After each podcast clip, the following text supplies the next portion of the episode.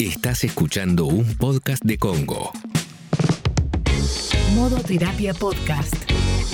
Hola, mi nombre es Sebastián Girona y esto es Modo Terapia Podcast. Si antes escuchabas el programa Modo Terapia por Congo FM, te cuento que decidimos convertir el programa en podcast y a partir de ahora vamos a salir por Spotify a través de Congo Podcast, por supuesto. Vas a poder encontrar capítulos nuevos los lunes, los miércoles y los viernes. Este último, el de los viernes, va a ser de consultorio, así que si tenés alguna duda, algo que te esté pasando o algo que quieras que hablemos en modo terapia, me podés mandar un mensaje a mi Instagram que es arroba Sebastián Girona. Quizás vos este capítulo lo estás escuchando algún día cualquiera, pero hoy es el capítulo del viernes y toca consultorio. Les repito, si tienen algún mensaje, alguna duda, alguna consulta, algo que quieran que charlemos acá en modo terapia, me pueden enviar un mensaje a mi Instagram que es arroba Sebastián Girona. Yo les contesto el mensaje que me manden y después lo respondemos en el podcast. Así que espero sus mensajes.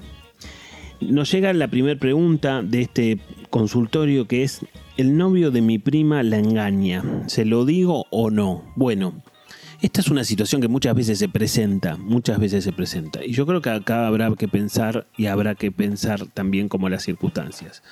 A veces, muchas veces cuando se presenta una situación como esta, eh, yo puedo tener, eh, por ejemplo, ella puede tener confianza con el novio de la prima, o sea, puede conocerlo.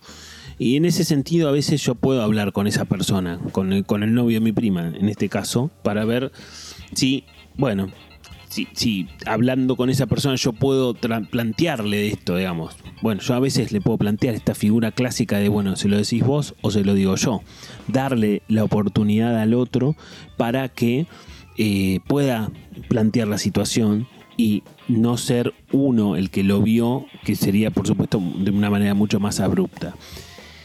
A veces yo quizás no tengo confianza con el novio de mi prima, por ejemplo, en este caso, y entonces eso, esa opción se vuelve mucho más difícil. Yo creo que al final y a la larga siempre el diálogo tiene que, que, persistir, digamos, ¿no? Siempre creo que hablar sobre esto va a ser mejor que no hablarlo.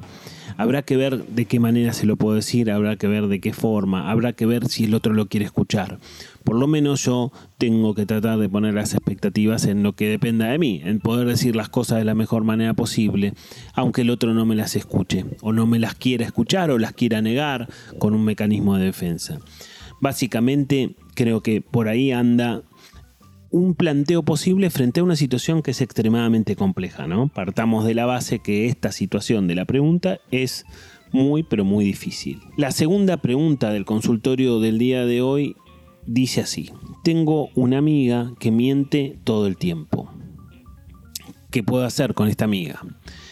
Bueno, básicamente yo creo que esto muchas veces nos toca encontrarnos con personas que, usan la mentira como un mecanismo, como una estrategia de afrontamiento casi constante y eso obviamente en definitiva nos aleja, nos aleja, más tarde o más temprano nos aleja. Pero el problema es cuando esa persona es una amiga muy querida por mí o tiene mucho valor afectivo para mí.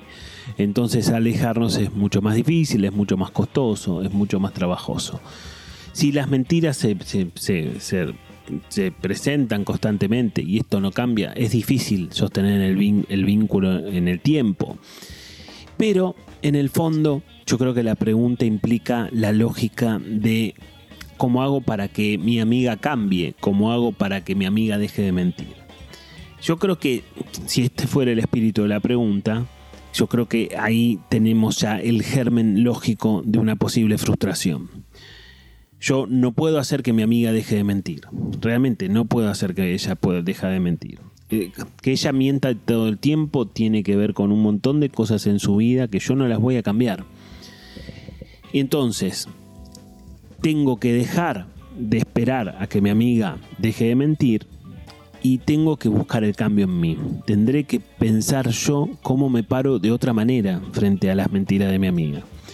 O si no se lo digo, se lo empiezo a decir, o si se lo digo, se lo dejo de, decir y empiezo a hacer algo diferente, o se lo digo de una manera diferente a la cual se lo he dicho hasta ahora, o le digo, por supuesto, que las mentiras que ella tiene, sean hacia mí o no, me terminan doliendo. Bueno, básicamente el cambio lo tenés que pensar vos y no esperar de tu amiga. Creo que esa es la mejor pista para encarar una situación como esta, porque Repito, no podemos cambiar en el otro cosas que no son mías, cosas que son del otro. Solamente podemos cambiar cosas en nosotros. Entonces, desde esta lógica me parece que está bueno pensar esta situación. Después de una brevísima pausa, seguimos en modo terapia podcast. Modo terapia. Si estás escuchando el podcast y algunos de los temas que tratamos te incitan a empezar terapia, está buenísimo y te va a ayudar y podés empezar de forma remota o presencial. Sebastián tiene un equipo de profesionales súper preparados y listos para ayudarte. ¿Cómo podés hacer para contactarte? Simple. Mandás un mail a equiposebastiangirona.gmail.com y él mismo te va a hacer la entrevista de admisión.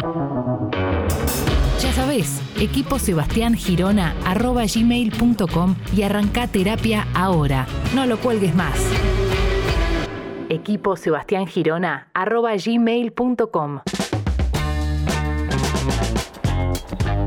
Seguimos en modo terapia y seguimos en el consultorio del día de hoy. Y vamos a la última pregunta. Esta pregunta dice, mi pareja se ríe cuando le digo algo que me duele.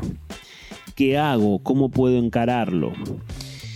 Bueno, a ver, es una pregunta sumamente interesante porque quizás esta oyente que manda el mensaje ha escuchado cosas de modo terapia porque siempre, yo siempre digo que hay que decirle al otro que las cosas que me pasan, hay que cuando planteamos algo, alguna situación en una relación, hay que plantearlo desde lo que me pasa a mí, desde mis sentimientos, ¿no? Muchas veces yo puedo terminar diciéndole al otro lo que pasó el otro día me dolió, por ejemplo. Ahora, siempre esto se busca como una herramienta para evitar la defensa del otro. Entonces, ¿qué hacemos si el otro frente a esto eh, se ríe? A priori podríamos plantear que esa risa es una invalidación, es invalidar al otro. Si yo me río, estoy invalidando. A veces también esa risa puede ser una señal de impotencia, digamos, ¿no? Una señal de no saber qué hacer frente a eso. Una señal de una dificultad frente a lo que el otro le está diciendo. Yo creo que en todo caso habrá que reforzar ese sentimiento, ¿no? Habrá que reforzar el hecho de tratar de ser más claro en esa comunicación. Aunque sientas que sos clara, o aunque sientas que sos claro, me parece que estará bueno poder reforzarlo aún más, poder decirle me duele, me pone triste, me genera tal cosa, tratar de ser más descriptivo y agregar mayor cantidad de detalles. Si el otro se sigue riendo frente a eso, obviamente prevalecerá la invalidación y no la, la impotencia, como decíamos antes. Pero por supuesto es una situación muy dolorosa porque de alguna manera si lo que te pasaba ya te dolía, que se ría puede ser más doloroso aún. Bueno, esperando que les hayan servido algunas de estas preguntas y algunas de estas respuestas.